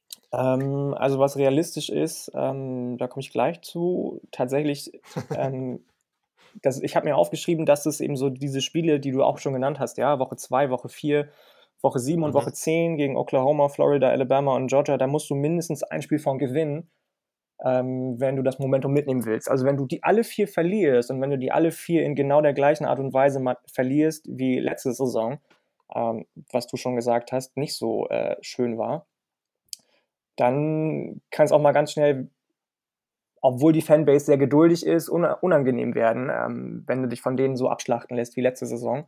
Ähm, deswegen sind das für mich auch tatsächlich so die Make-or-Break-Games. Alle anderen Spiele sind, äh, sollten machbar sein. Also sowohl nachher in Woche 14 das Rivalry-Game gegen, gegen Vanderbilt, dann spielt man noch gegen Kentucky. Ähm, das ist alles was, wo ich mir sage, da musst du eigentlich, wenn du die Saison erfolgreich bestreiten willst, äh, auch alle anderen Spiele mhm. gewinnen und dann vielleicht noch mindestens eins von den vier genannten eben. Ähm, wenn es nicht passiert, mein Gott, dann bist du wieder bei 8-4, dann ist das auch okay. Ähm, aber wenn man so wirklich, ähm, also ich finde den Umbruch sowieso so mittelmäßig äh, schnell, wenn man ein bisschen schneller so voranschreiten will und die Fanbase nicht ganz so lange ungeduldig lassen will, dann sollte man doch bitte eins von diesen vier Spielen gewinnen. Okay, ja cool. Also ist auch eigentlich schon fast eine ganz gute Überleitung zum nächsten Team, weil das ist sehr interessant ich finde 8-4 ist ja schon fast realistisch äh, an dieser Stelle. Und wenn man jetzt regelmäßig irgendwie so acht Siege am Ende des Jahres hat, das ist ja schon mal so ein ganz guter Baustein, um zu sagen, okay, wir sind, wir sind eigentlich auf gutem Weg. Wenn jetzt so ein, zwei gute Recruiting-Classes reinkommen ähm, und man dann eben den nächsten Sprung machen kann, ist das ja sehr gut. Aber gleichzeitig, es ist eben deutlich einfacher, von drei, vier Siegen zu acht Siegen zu kommen, als von acht zu neun und von neun zu zehn und von zehn zu elf. Also das ist eine gute Überleitung, dieser Sprung. Ja. ist eben sehr, sehr schwer. Und ähm, ja, also ich glaube, wir sind beide so in dem Camp, dass wir sagen, 8-4, vielleicht auch neun Siege sind hier durchaus möglich. Genau. Aber ich glaube, da für mich hängt da schon viel am Quarterback. Wenn Guarantano da den nächsten Schritt machen kann, dann cool. Wenn sonst bin ich aber persönlich fast eher dabei zu sagen, schmeiß Bailey dann irgendwann rein und guck, was du hast. Ja, definitiv. Ähm, ich glaube, ich das, das äh, ja. Cool. Sehr gut, dann kommen wir zu den Florida Gators, weil genau bei denen geht es ganz, ganz groß um dieses Thema, weil ja, auch hier sehr, sehr großes Programm hatten ja gerade in den zwischen 2000 und 2010 unter Urban Meyer ganz viel Erfolg, also wirklich äh, ganz, ganz tolle Jahre da auch mit Tim Tebow und so weiter. Ähm, jetzt mit Dan Mullen, einen der wirklich besten Head Coaches wahrscheinlich im gesamten College Football, der macht das sehr, sehr gut. Und ähm, ja, also auf jeden Fall ein extrem spannendes Team. Und ja, vielleicht kannst du ja mal sagen, wie 2019 so gelaufen ist und wo, wo die Gators gerade so stehen. Äh, erstmal allgemein würde ich sagen, dass es gut gelaufen ist. Ähm, man ist am Ende bei 11-2 gewesen, hat den Orange Bowl gegen Virginia gewonnen, ähm, war die Nummer 9 Defense, Nummer 45 Offense im Land. Das sieht erstmal gut aus bei den Gators, äh, aber du hast es eben schon gesagt, dass es eine gute Überleitung ist, mit denen ist es einfacher von 4 zu 8 als von 9 zu 10 oder von 10 zu 11. Genau das ist das Ding bei den Gators, weil die da so ein bisschen feststecken tatsächlich. Ne, in den letzten drei Jahren, vier Jahren, fünf Jahren kommt man einfach nicht an, ähm, an Georgia vorbei. Und das ist deren, ja, weiß ich nicht, deren Dogma tatsächlich so ein bisschen. Ne? Also das schaffen die einfach nicht, die wichtigen Spiele zu gewinnen wenn es dann wirklich, wirklich wichtig wird. Dann bist du immer wieder der, der das Nachsehen hinter Georgia hat. Aber allgemein finde ich das Programm tatsächlich äh, wahnsinnig interessant. Also ich, du hast es schon gesagt, für mich ist tatsächlich äh, Dan Mullen noch vor Kirby Smart der beste Coach in der Division. Mhm. Ich finde den total spannend. Ähm, unter Urban Meyer hat er gelernt, also einer der besten College Football Coaches überhaupt ist das gewesen, für die, die es nicht wissen. Ähm, also wie gesagt, für mich ein ganz, ganz tolles Programm. Du bist jetzt in der dritten Saison mit Dan Meilen. Ähm, da sollte man doch mal ähm, berechtigte Hoffnung haben, für mich zumindest. Ähm, das werden wir gleich noch besprechen, wahrscheinlich, wenn es über die Returning Player geht. Ähm, da ist schon, schon mehr möglich für mich diese Saison. Mhm. Also der Schritt an eins, ähm, der ist drin. Ja, ich glaube, dass ja, sieht man auch in vielen Rankings, die jetzt momentan so langsam rauskommen von, von den ganzen Magazinen und sowas. Die haben Florida auch ziemlich hoch. Hast auch schon richtig gesagt. Also Dan Mullen ist natürlich sehr interessant. Also unter Urban Meyer war der bei, bei Utah und bei Florida aktiv. Da konnte er natürlich, glaube ich, schon ziemlich viel lernen. Hat dann bei Mississippi State sehr, sehr viel Erfolg gehabt. Auch das war wirklich beeindruckend. Auch lange da, ne? Es ist, ja, ja, genau. Und das ist, das ist halt immer ganz wichtig, das zu sehen. Wir haben neulich auch eine Diskussion auf Twitter gehabt, was sind so die besten Head Coaches. Und es ist halt was ganz anderes. Du kannst natürlich die Head Coaches immer nur daran messen, wie viele Meisterschaften sie gewinnen. Aber wenn Coach X, wenn, wenn du jetzt sagst, okay, Kyle Whittingham ist jetzt seit Ewigkeiten bei Utah, bei Utah kannst du nicht die gleichen Ressourcen bekommen wie, wie jetzt irgendwie ein Kirby Smart bei Georgia. Das klappt einfach nicht. Das funktioniert nicht. Du bist lokal nicht so nah am Talent dran. Oder was weiß ich, sei es ein, ein David Shaw bei Stanford. Auch das ist einfach viel schwieriger, weil Stanford hat sicherlich eine ganz gute Lage, eine tolle Uni, aber das ist vielleicht auch irgendwo das Problem, weil sie eben nur Spieler annehmen können, die von den Noten auch einigermaßen gut dastehen. Und da fallen natürlich schon ganz schön viele Jungs auch einfach raus. Also es, das, du kannst das nicht alles so schwarz und weiß sehen und einfach sagen, viele Meisterschaften bedeuten gute Coaches. Nein, nein, nein, überhaupt nicht. Das, Genau, und das ist bei Dan Mine eben, und er ist ein extrem gutes Beispiel dafür, weil erstens ist es hier ganz, ganz schwierig, also erstes, erster Punkt dabei, es ist nicht leicht, über zwei, drei, vier Jahre regelmäßig zehn oder mehr Sieger einzufahren. Das ist ultra schwer. Dann kommt dazu, bei Mississippi State hat er sie zu der erst dritten Saison in der gesamten Geschichte des Programms äh, zu, zwei, zu einer zweistelligen Siegeszahl geführt. Auch das äh, wirklich sehr, sehr beeindruckend. Ja, und dann macht er das einfach sehr, sehr gut. Also ich glaube, das ist sehr, sehr positiv. Und ähm, ja, also jetzt ist eben die große Aufgabe zu gucken, wie kann man Georgia da vom, vom Thron schmeißen. Letztes Jahr war es ja schon sehr knapp. Man hat 24-17 verloren. Ja. Dann das andere Spiel gegen LSU war dann ein bisschen deutlicher, aber mit 14 verloren. Okay, meine Güte. Gegen LSU kannst du in der Teams, Saison mal verlieren mit 14. Also. Ja, eben. Da haben andere Teams ganz äh, deutlich schlechter ausgesehen. Aber ja, genau. Man verliert, also letztes Jahr hat man natürlich ein paar Spieler gehabt, die jetzt auch in die NFL gewechselt sind. Lamike Pirine, der Running Back zu den Jets, Van Jefferson, glaube ich, zu den Rams. Genau. Jonathan Grenard, der Pass Rusher und CJ Henderson natürlich. Elite Cornerback, der wird sicherlich fehlen, aber über die sprechen wir später auch nochmal. Im Recruiting war man 2020 auf Platz 9, in 2021 auf Platz 7. In 2019 und das ist alles für 9. Also das ist das, was ich eben gesagt habe. Die sind so ein bisschen, also. Ne, du kannst auch mit Top 10 Classes erfolgreich sein. Das ist, du musst nicht unbedingt immer das Ohio State oder das Georgia sein im Recruiting. Ja, aber genau das ist hier wieder der Punkt. Wieder ne? der Punkt. Also du, genau. man, man merkt eben, dass Georgia immer davor ist und man nicht richtig an ihm vorbeikommt. Und wo war Georgia die letzten vier Jahre? Ne? Georgia ja, hatte, glaube ich, irgendwie. 2, 1 und 3 habe ich mir aufgeschrieben. Genau so. Genau, genau so, genau so. Ja, das, ja. Ähm, und das ist eben ja, also das ist dann eben auch, auch ein Problem. Also das, äh, und dass Georgia jetzt, jetzt irgendwie für die nächsten drei Jahre auf Quarterback, das besprechen wir dann, wenn wir über Georgia dann auch noch irgendwie in der, in der nächsten Ausgabe wahrscheinlich sprechen. Ähm, ja, also die sind auf Quarterback für die nächsten Jahre da auch wieder sehr, sehr gut aufgestellt und das ist natürlich dann einfach so eine Geschichte, die ist, äh, ja, das, das wird schwer, aber wenn wir da vielleicht gleich mal shiften und ähm, auf 2020 gucken, Returning Production, bei den Rushing Yards und Receiving Yards ist es nicht so mega gut. Also ist beides unter 50 Prozent, aber der Rest des Kaders sieht da ganz gut aus. Und vor allem Passing Yards 92 Prozent. Kai Trask ist zurück. Und der ist eine ganz, ganz interessante Geschichte, weil der war in der Highschool in Texas der Backup von, von einem King. gewissen Derek King. Genau. Genau, der jetzt äh, für Miami hofft, äh, nochmal richtig schön auszurasten.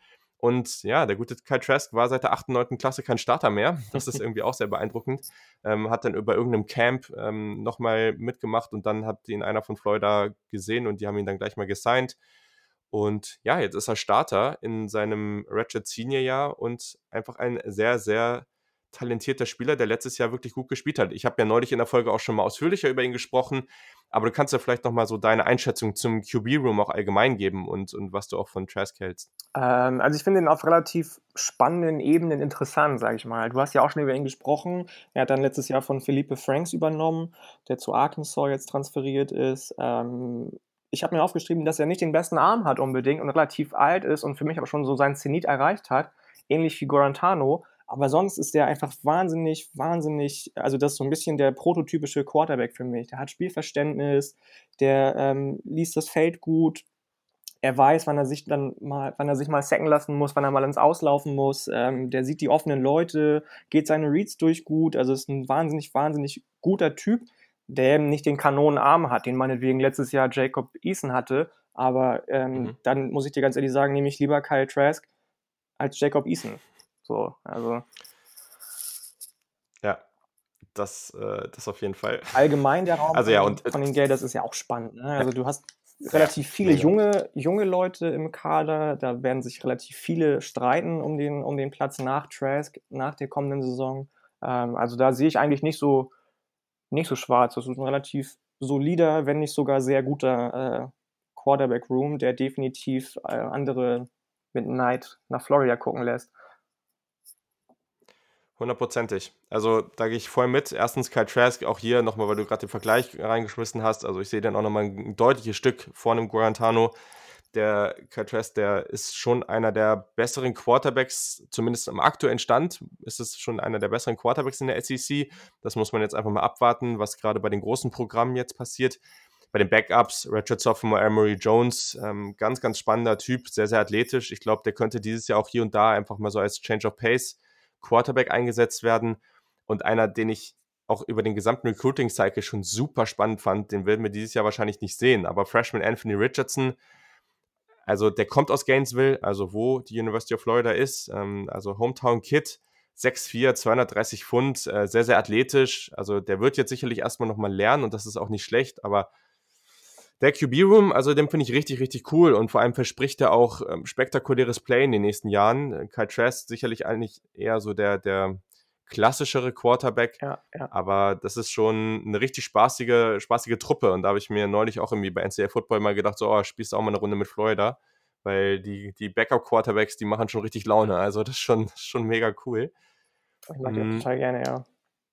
Ja, und eine, eine Truppe, bei der ich mir noch nicht so sicher bin, ist die Truppe der Running Backs. Also Lamaike Pirine war auf jeden Fall irgendwie ein sehr, sehr spaßiger Running Back. Ich fand den eigentlich immer ganz cool. Jetzt als, als Pro-Prospect, als NFL-Prospect eher so semi. Ja, finde ich jetzt nicht so beeindruckend, aber grundsätzlich ähm, ist es hier ganz, ganz interessant, was man jetzt hier auch mitbringt. Vor allem 2019 war man dann eher Pass-dominant. Ähm, das Jahr davor war es genau andersrum. Im Idealfall will Dan Mullen wohl auch irgendwo bei so einem 50-50-Split rauskommen. Ja, genau, also genau, er, er, mag das, genau, er mag das schon irgendwo auch ausgeglichen. Genau, und ähm, ja, sag doch mal was zu, zu, dem, zu den Running Backs und ähm, was, was so deine Einschätzung zu der Positionsgruppe ist. Also du hast schon gesagt, dass Lamical Perrine äh, weg ist. Das ist natürlich ein herber Schlag. Ähm, dafür kommt äh, der Junior Damian Pierce zurück. Ähm, mhm. Ich glaube, der wird auch das Workhorse sein von Florida. Der hat, glaube ich, 5,6 Yards im Average gehabt letzte Saison, vier Touchdowns.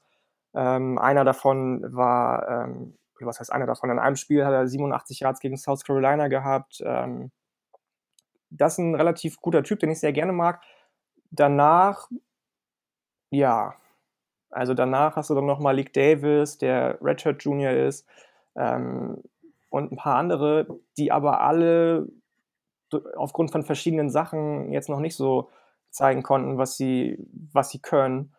Ähm, also das ist ein spannender Raum, der, ähm, glaube ich, für das Vorhaben von den Meilen ihm fast schon zugutekommt, wenn man böse ist, wenn man sagen will, er will auf 50-50 und nicht das Run-Game priorisieren. Ähm, was natürlich irgendwie verständlich ist, ähm, dass du 50-50 machst oder zumindest dich nur auf, nicht nur auf eine Sache verlässt. Aber äh, ja, das ist ein, ein, spannender Raum, obwohl da nicht so viele ähm, sind, die jetzt irgendwie schon viel erreicht haben. Ich weiß nicht, was deine Einschätzung dazu ist, aber für mich ist da nach, nach Damien Pierce nicht so viel los tatsächlich. Naja, also das Problem ist, glaube ich, vor allem, dass, dass du da Spieler hast, die halt schon viele Verletzungen hinter sich Malik hatten. Ne? Also, vor allem. Genau, genau. Der war eben schon in zwei Saisons relativ schwer verletzt. Ja. Man, man muss jetzt mal gucken, was mit Miami Transfer Lorenzo Lingard passiert. Auf den freue ich mich ähm, tatsächlich, habe ich mir auch aufgeschrieben. Ähm, der hat ja auch letzte Saison nur zwei Spiele gespielt aber auf den freue ich mich total. Das war ein Five-Star, einer von drei Five-Stars, ja. die zu Miami gekommen sind vor der Saison. Wurde jetzt auch vor ein paar Tagen für eligible erklärt, also der kann spielen. Ähm, das könnte ein relativ spannender One-Two-Punch werden eigentlich mit, mit, mit Perrine, weil äh, der so ein bisschen der modernere ähm, Running Back ist. Ja, total. Und da ist jetzt einfach die Frage, der war vor 2018, vor seiner Verletzung, war der halt einfach super, super explosiv. Also, wenn der das nur einigermaßen wieder aufs Feld bringen kann, dann bist du hier auf einmal ganz anders aufgestellt. Aber es ist schon eine, Fra eine, eine Gruppe, wo ich ja auch schon noch Fragezeichen sehe. Ja, also, das ist äh, grundsätzlich schon was. Aber wenn wir eben auf die Wide Receiver, Schrägstrich, Tight Ends gucken, ich glaube, die muss man hier so ein bisschen zusammennehmen, aufgrund von einem großen Namen dann mache ich mir eigentlich gar nicht so große Sorgen. Einfach mal, weil man hat Kyle Trask, einfach einen sehr guten Quarterback. Man hat zwar vier Receiver an die NFL verloren, aber hier ist eben genau gegenteilig ähm, von dem, was wir eben bei Tennessee hatten, sondern oder es ist eben so, dass man sechs Spieler zurückbekommt, genau, die mindestens zehn genau. Catches hatten letztes Jahr. Das ist sehr, sehr beeindruckend. Und der, der, den man hier auf jeden Fall benennen muss, ist unbedingt Tight End Kyle Pitts 6'6, 239, ähm, ist auf jeden Fall ein Spieler, der letztes Jahr schon ganz gut äh, unterwegs war und ähm, ist einfach eine Waffe, also gleichzeitig eine Waffe und irgendwo so eine Sicherheitsoption für, für Kai Trask. Ich glaube, der hat sehr gute Chancen am Ende als First-Round-Talent rauszukommen. Ja, also wird schon viel, ganz, ganz viel gemockt im Moment. Also ich denke nicht, dass er ja. First-Round erste Runde geht, zweite vielleicht, aufgrund einfach Ne, guckt ihr, ich meine, Cole Komet ist auch jetzt nicht annähernd zu vergleichen mit, mit, ähm, mit ihm. Ich finde find da tatsächlich dann, dass du Kyle Pitts deutlich, äh, mit Kyle Pitts deutlich besser gehst als mit Cole Komet, aber ähm, ja. zweite Runde ist für mich bei Tight Ends immer so, das ist okay. Erste Runde würde ich jetzt keinen ziehen. Ähm, aber ja, du hast schon gesagt, der ist natürlich eine Waffe für, für Kyle Trask und so ein bisschen sein, ja. sein Buddy in Anführungsstrichen. Trevor Grimes kommt noch zurück von dem ich auch viel, ja. viel erwarte. Den mag ich auch sehr, sehr gerne. Und dann hast du den noch, ich weiß nicht, ob der jetzt irgendwie so eine große Rolle direkt spielen wird, aber Justin Shorter hat man von Penn State noch geholt, auch ehemaliger Five-Star. Ähm, Stimmt, ja. Ich denke mal, der wird, wenn überhaupt, dritte Option. Ähm, aber da hat man tatsächlich eher weniger Sorgen, wie du schon gesagt hast. Ja, vor allem, das Ding ist hierbei einfach, dass, also diese, diese, erstens die Menge an Talent, also bei Trevor Grimes auch, war auch Transfer, damals von Ohio State. Äh, ein bisschen bitter, dass der dann gewechselt ist. Und hast mit Kyle Pitts 6'6 groß, Trevor Grimes 6'5 groß. Hatte letztes Jahr auch schon fast 500 Yards, auch einfach sehr, sehr talentiert. Sehr dann hast du Rich, ja, dann hast du Ratchet Sophomore, Jacob Copeland, ähm, der ist nur 6-0, aber eben sehr explosiv. Also ich glaube, der könnte auch so eine Breakout-Saison haben und der ist einfach ein gutes Gegenstück zu den beiden. Und die für mich ultimative Waffe und potenziell der absolute Difference Maker in diesem Team. Natürlich einer meiner absoluten Lieblingsspieler, Kadarius Tony. Extremer Playmaker, überall auf dem Feld, wo er den Ball bekommt. Das ist so ein Typ Spieler, den kannst du als Returner irgendwie für irgendwelche Gimmick-Plays aus dem Backfield, ähm, kurze Pässe, vielleicht auch mal als Deep Threat. Also, das ist schon jemand, der war eben durch Verletzung und aber auch teilweise ein bisschen inkonstantes Spiel. Ein bisschen, ja, also sicherlich ein Spieler, den man noch ein bisschen mal auf dem Zettel haben sollte teilweise hat er ein bisschen zu, wollte er immer zu viel machen und zu sehr, hat zu sehr das Big Play gesucht, war ein bisschen zu viel verliebt in seine Moves und so, die er so hat, die er so mitbringt, anstatt einfach mal ein bisschen mehr geradeaus zu laufen, wenn man es jetzt wirklich ganz stark vereinfacht. Aber das ist auf jeden Fall so ein Spieler, der, also das ist einer der spektakulärsten Spieler im College Football. Also wenn der den Ball bekommt, dann musst du echt aufpassen. Und daher, wenn der jetzt wirklich so ein richtig gutes Jahr haben kann. Das ist, ich, da würde ich ein großes Fragezeichen hinterstellen, vor allem hinter seine Konstanz. Aber wenn er das bringen kann, dann hast du aus dieser Gruppe auf jeden Fall drei, vier echt starke Spieler und dann kommen eben noch, eben was du gesagt hast, ein Shorter dazu, dann kommen noch wirklich drei sehr, sehr gute Redshirt Freshmen dazu, die alle zwischen 6'2 und 6'3 groß sind, da also auch irgendwie tolle Maße mitbringen.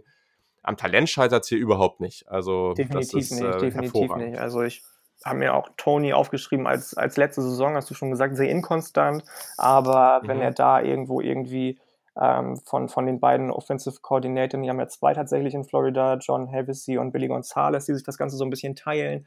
Ähm, wenn die ihn auf die Kette bekommen, dann kann das ein Difference Maker werden, definitiv. Mhm. Definitiv. Also da sind wir einer Meinung. Ähm, Offensive Line, ja, würde ich jetzt gar nicht so mega in die Tiefe gehen. Die war 2019 ein bisschen besser in der Pass Protection. Man gibt hier vielleicht ein bisschen die Hoffnung, dass die 2020 jetzt auch äh, da etwas ausgeglichener werden, ähm, also auch da irgendwie im Run-Blocking nochmal ein bisschen stärker werden. Ja, grundsätzlich irgendwie ganz talentiert, ähm, auch einiges an Erfahrung da, das kann man, das kann man schon sagen. Bei den O-Line-Starts bekommt man 68 Prozent zurück, hat auf jeden Fall auch zwei Spieler, die letztes Jahr schon alle 13 Spiele gestartet sind. Das ist äh, grundsätzlich positiv. Hast du da noch eine Einschätzung zu, zu der O-Line? Du hast es eigentlich alles schon gesagt. Also talentierte Gruppe, ähm, Trask ist ja auch letztes Jahr mit der ganz gut zurechtgekommen. Mhm. Ähm, ich denke nicht, dass man sich da irgendwie großartig Sorgen machen muss, dass die den Spiel verliert. Also natürlich könnte da noch mehr, ähm, ja, noch mehr so der, der, der It-Faktor irgendwie sein. Man hat ja zum Beispiel, ähm, weiß ich gar nicht, wen, wen hast du gehabt vor, vor zwei Jahren, glaube ich, ist doch in der ersten Runde, glaube ich, ein, äh, O-Liner von den Gators ja. gegangen. Ähm, mhm. Der war natürlich deutlich impulsiver, impulsiver und imposanter als die jetzige O-Line, wenn es um die spektakuläre Art und Weise der O-Line geht, einfach. Aber die mhm. sollten, das, sollten das ganz gut hinbekommen, denke ich. Das ist jetzt keine Gruppe, die dir, wie gesagt, ein Spiel verliert oder die dir irgendwie Kopfzerbrechen äh, bereitet. Ja. Ich glaube auch. So, Defense ist natürlich hier sehr, sehr spannend, weil Florida eigentlich schon gefühlt immer, aber vor allem in den letzten Jahren eigentlich immer eine sehr, sehr gute Defense stellt ja, mit extrem viel Talent. Ja. Also das ist ähm, vielleicht nicht ganz auf Georgia-Niveau, aber durchaus dann ähm, in einer ähnlichen Welt. Ähm, haben hier sicherlich mal wieder eine sehr, sehr spannende Secondary auf jeden Fall. Da haben wir jetzt in den letzten Jahren auch schon des Öfter den einen oder anderen Florida Cornerback in der NFL gesehen. Unter anderem den jetzt gerade oder eben erwähnten CJ Henderson ähm, man bekommt außerdem den Transfer von Georgia, Brandon Cox, der auch ein Five-Star war und potenziell für Jonathan Greenard ähm, die Edge-Position übernehmen kann. Ja, das sollte ganz gut schaffen, was denke sticht, ich. Auf jeden Fall. Also, was, was, sticht denn für dich heraus in der Defense? So, welche ähm, Positionsgruppe also denkst ist, du denn? Florida wird ja immer so ein bisschen, ist ja immer so ein bisschen eine von den Unis, die für sich dieses äh, schöne Kürzel DBU beanspruchen in den letzten mm. Jahren. Genau. Ob das wirklich so ja. ist, ich wage da mal Nein zu sagen. Da gibt es noch andere die da äh, ein Wörtchen mit zu reden haben. Ähm, aber für mich ist es dann tatsächlich ähm, das Defensive Backfield. Ja, also du bekommst Marco Wilson zurück und dann geht auch noch in sein Sophomore-Jahr äh, Kair Elam, ich hoffe, ich habe ihn richtig ausgesprochen, ähm, für mich eines der besten Defensive Back-Duos im College Football. Gerade Elam finde ich total spannend, weil der eigentlich alles spielen kann, von Free Safety, ähm, Outside Corner, Slot Corner, den kannst du überall aufstellen. Ähm, das ist so für mich die Gruppe, die heraussticht. Und eine Gruppe, die weniger interessant ist, gibt es eigentlich gar nicht. Also die haben eine, sowas von grundsolide Defense, finde ich zumindest. Ja. Ja, ich glaube, da, also das ist halt typisch für so diese guten SEC-Unis, ne? Also da hast du es eigentlich selten, dass du da mal eine wenn du jetzt auf, weiß nicht, Alabama, LSU, Auburn, Florida, Georgia guckst, da hast du eigentlich selten eine Defense dabei, wo du sagst, oh, okay, das ist jetzt äh, ganz, ganz schwach oder da gibt es eklatante Schwächen. Man hat natürlich hier wieder überall wirklich äh, ganz, ganz starke ähm, Recruits. Man hat äh, gerade auch in der Defensive Line, das ist wieder sehr, sehr interessant. Ähm, der höchstgerankte Freshman, den man bekommt, Gavin Dexter, 6'6, ähm, Defensive Tackle, Fresh, äh, Freshman äh, Five-Star, dann auch war der Nummer 12 Spieler in der 2020er Recruiting Class, sehr, sehr interessant. Auch ein Lama Goods äh, sollte da sicherlich seine, seine Zeit in der Rotation bekommen. ähm, auch im Edge, denke ich, äh, ist das sehr interessant. Was, was halt spannend ist hier, dass, dass sie da auch teilweise ein bisschen rotiert haben letztes Jahr. Also Ratchet Jr., Zachary, Zachary Carter, 6'4, der ist relativ vielseitig, hat einfach schon Defensive Tackle und Defensive End gespielt. Den werden wir sicherlich ein bisschen mehr auf Defensive End sehen. Und mit der Erfahrung, die er mitbringt und dann dazu eben einen Brandon Cox, also dann kannst du, glaube ich, schon erwarten, ähm, auch mit der Erfahrung, die dahinter ist, äh, Moon oder ein Diabate, ähm, die, die als Ratchet Senior und Sophomore jetzt auch schon ein bisschen was gesehen haben. Du hast einfach viel Erfahrung und einfach sehr, sehr viel Talent. Und ja, deswegen, ja. ich mache mir persönlich, was diese Defense angeht, gar keine Sorgen. Ich auch nicht. Also ich habe es ja vorhin schon gesagt, du hattest die Ninth Overall, Overall Defense letztes Jahr. Da wird es keinen großen Drop aufgeben, denke ich. Das wird auf einem ähnlichen Level bleiben. Ja, das auf jeden Fall ja, Secondary hast schon was gesagt. Auch hier gibt es ein paar spannende Freshmen. Ein, ein Spieler, der kein Freshman ist, aber Junior. Trey Dean, der dritte, den finde ich noch ganz, ganz interessant und den habe ich auch schon auf einigen, in einigen Mock-Drafts, äh, die natürlich viel zu früh sind, aber da habe ich schon so den, teilweise sogar in der ersten Runde, aber ich glaube, das ist ein bisschen früh.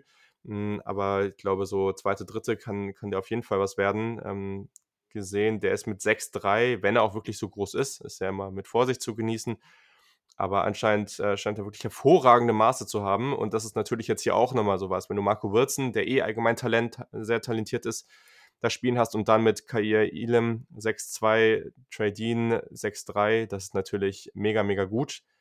Also, ja, ich glaube, wenn wir auf diesen Kader gucken, mal von den Stärken und Schwächen, äh, Stärken sicherlich Kombinationen, finde ich sehr, sehr cool aus Größe und Dynamik auf Wide Receiver, dann Quarterback äh, plus auch die, die Backups und vor allem dann eben dieses Talent in der Defense, aber vor allem eben im Defensive Backfield. Wenn wir darauf gucken, dann ist das schon ein Team, was eigentlich zumindest mal sehr gute Chancen hat, das Playoff zu challengen. Oder ich, bin ich da nö, mit allein? Nö, würde ich auch sagen. Also als ich habe auch tatsächlich keine große Schwäche mir aufgeschrieben. Vielleicht die einzige ist dann wirklich die ähm, diese Mentalität. Ne? So Teams wie Alabama, wie, wie Georgia, die haben eben mhm. diese Willing Mentality die gewinnen dann auch die guten großen Spiele äh, oder die schweren großen Spiele.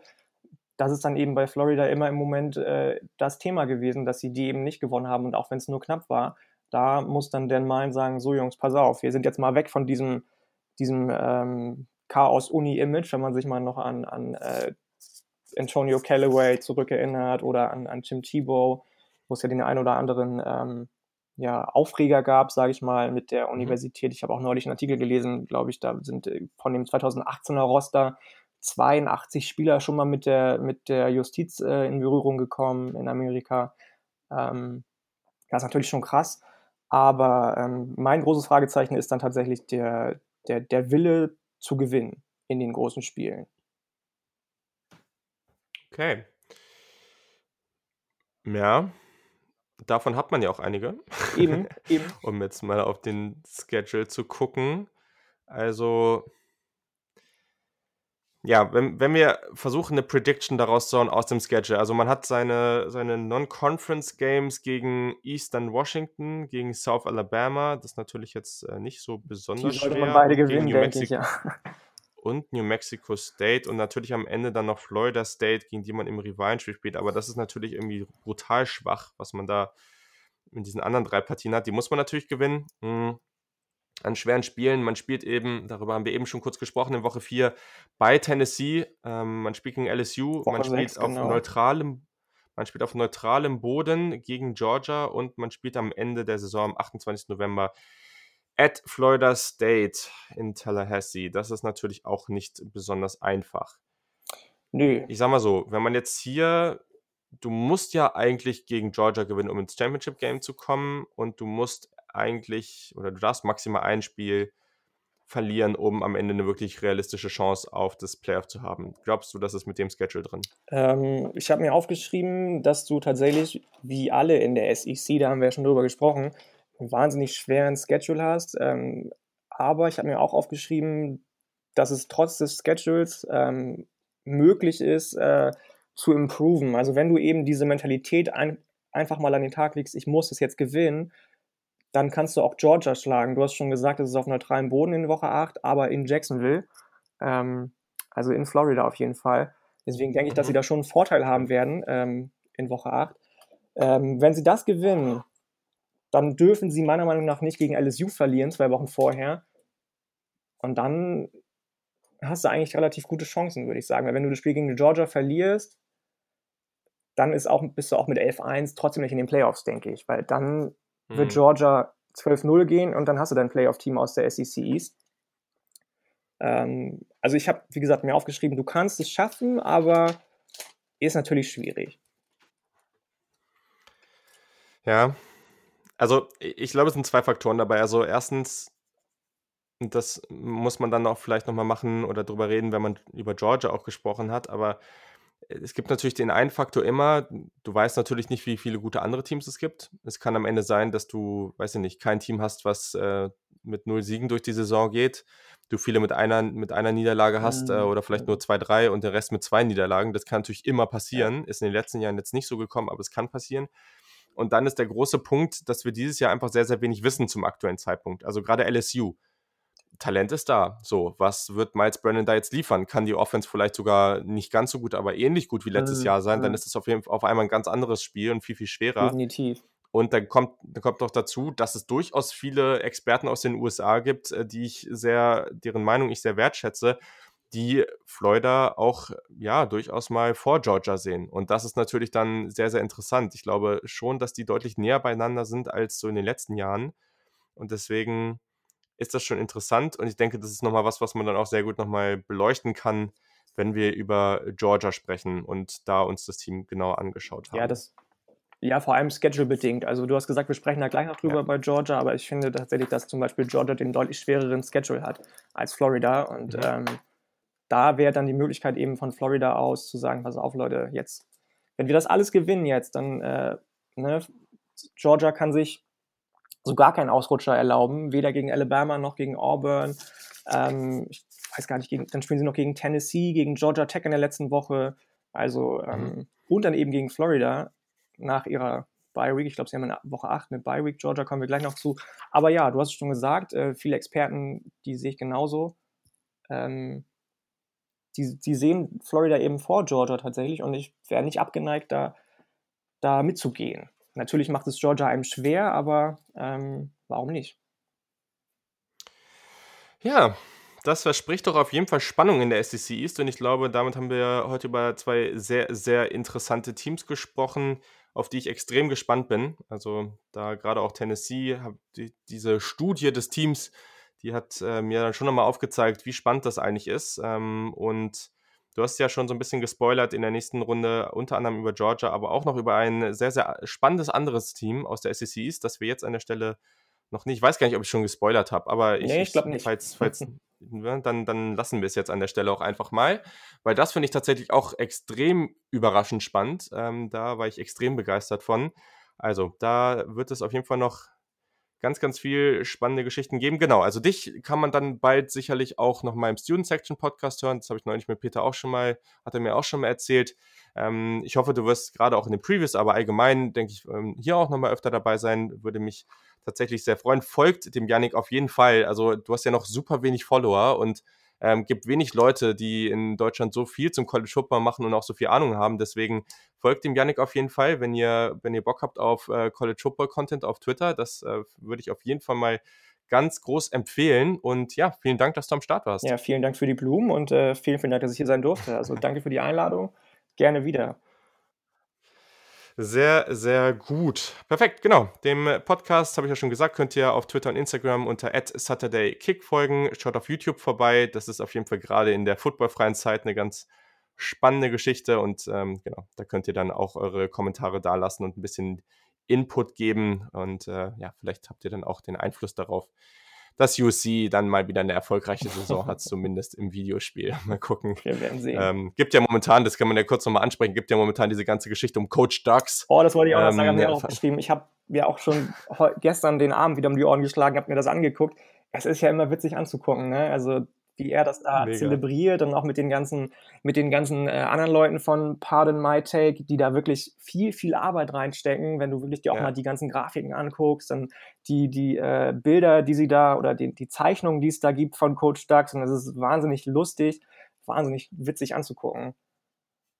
Ja, total geil. Von Barstool Sports, genau. die machen ja gerade dieses Riesending, der wechselt da von Team zu Team, eine Saison nach der anderen. Ja, ich glaube, er war schon und, bei USC, äh, ja, bei Texas Tech und jetzt eben bei Tennessee. Dann gab's, hat er das gegen genau. Virginia Tech verloren, das Championship Game. National Championship und, Game. Ähm, ja. Dann war irgendwie, ja, wo gehe ich hin? Ich gehe nur, wenn ich zu Wisconsin, äh, von Wisconsin ein Angebot bekomme, hat er nicht bekommen. Jetzt ist er zurück in Tennessee. Ähm, ist auch auf 1 schon wieder im, im AP-Pool, trotz zweier Niederlagen. Das finde ich ein bisschen in, sech, in sechs Spielen. Äh, das finde ich ein bisschen fraglich, aber ähm, naja. Ja, nee, auf jeden Fall eine sehr witzige Geschichte. Da, also ganze Story darum aufgebaut und so könnt ihr auf Twitch immer live verfolgen. Ich habe es hier auf YouTube verfolgt, da sind die Videos immer etwas später da. Gibt äh, zu Coach Ducks und zu allen gibt es dann auch so extra Twitter-Accounts und äh, Tennessee, also der offizielle Tennessee-Account und, und die allgemeinen offiziellen College Football-Programme die, oder die Accounts davon, die bashen sich dann irgendwie und Virginia Tech hat dann irgendwie sich einen Keks gefreut, dass sie virtuell die National Championship gewonnen haben ja, und so. Ja. Ähm, und der war ja auch im Championship Game da super nervös, weil dann irgendwie 50.000 Leute live oder 70.000 Leute live äh, zugeguckt ja, haben, also wie in einem echten Stadion. Geworfen, ne, mit seinem Quarterback, der dann äh, nicht gedraftet wurde, glaube ich, von der NFL im, im äh, Draft darauf. Das war auch witzig. Ja, also äh, man muss auch ein bisschen sagen, also ich will jetzt gar nicht sagen, dass ich momentan besonders gut spiele. Ähm, jetzt auch das äh, Spiel, was jetzt rauskommt, das war auch noch nicht meine beste Leistung, muss ich sagen. Ich war aber auch ein bisschen noch äh, verwirrt von der ganzen Geschichte beim Spiel, irgendwie gleichzeitig irgendwie reden zu müssen. Das äh, ist auf jeden Fall auch noch ein bisschen verwirrend. Aber der ist halt auch einfach nicht gut in dem Spiel, das muss man vielleicht auch nochmal sagen. Also, ja, ist halt also wahnsinnig, also, wahnsinnig. Also offensiv kriegt er schon irgendwie hin, aber defensiv ist halt einfach, ich denke mir jedes Mal, komm Junge, wie kannst du so in den Championship kommen, ja? Wenn du jedes Mal irgendwie 30 Punkte mindestens zulässt, wie geht das einfach? Ja, also man muss da vielleicht auch zu wissen, bei, also du, du hast ja das Spiel ja, glaube ich, gerade bestellt. Genau. Ähm, man muss halt dazu sagen, dass ähm, also er spielt erstens noch mit den normalen Slidern, was eigentlich, wenn du das Spiel lange spielst, irgendwann dazu führen sollte, dass du jedes Spiel haushoch gewinnst. Also ähm, während er alles auf 50 hat, habe ich irgendwie super, habe ich zum Beispiel meine QB Accuracy auf 5 oder, oder auf 10 oder so. Also so ähm, alles extrem runtergestellt. Und dann kommt eben noch dazu, dass, äh, also im, im NCAA Football 14, irgendwann musst du dich eigentlich selber zwingen, relativ viele verschiedene Plays zu laufen. Also wenn du immer die gleichen Plays läufst und die gut kennst, dann ist das ziemlich einfach, damit Erfolg zu haben. Und er läuft ja immer sein, das ist ja auch immer ganz lustig mit seinem Shark Wheel. Mhm, mhm. das ist schon auch äh, irgendwie unterhaltsam, aber er läuft halt auch immer die gleichen Plays. Was, äh, also es ist schon beeindruckend, wie der Typ so viel zockt momentan. Der spielt ja, ja irgendwie jedes, jeden Tag seine Spiele und teilweise, weil er wirklich so brutal schlecht ist, aber macht das Ganze auch irgendwie unterhaltsam und wenn er alles hoch gewinnen würde, wäre ja auch, wäre es ja auch langweilig. Also gönnt euch das auf jeden Fall mal. Ähm, wir haben da auch ein bisschen was geretweetet oder genau, ihr findet das auf jeden Fall alles, so viel Hype, wie es darum gibt ganz interessante Geschichte. Und genau, dann kann man ja mal gucken, ob er Tennessee die Meisterschaft bringen kann oder eben nicht. Und ja, im Idealfall. Da musst du liefern, sonst auf, mit USC. Ich wollte gerade sagen, also im Idealfall wird das da eine genauso coole Geschichte. Da könnt ihr dann auch irgendwie viel Input geben und äh, dann wird das, glaube ich, auch ganz geil. Ich sag da auch, habe da in, in, in, dem Video jetzt auch schon ein bisschen was dazu gesagt, was so die nächsten Pläne sein könnten. Also guckt da mal rein, gebt Feedback, kommentiert und äh, ja, jetzt reicht's auch. Also ich wünsche euch noch ein wunderbares Wochenende und bis zum nächsten Mal. Macht's gut. Ciao.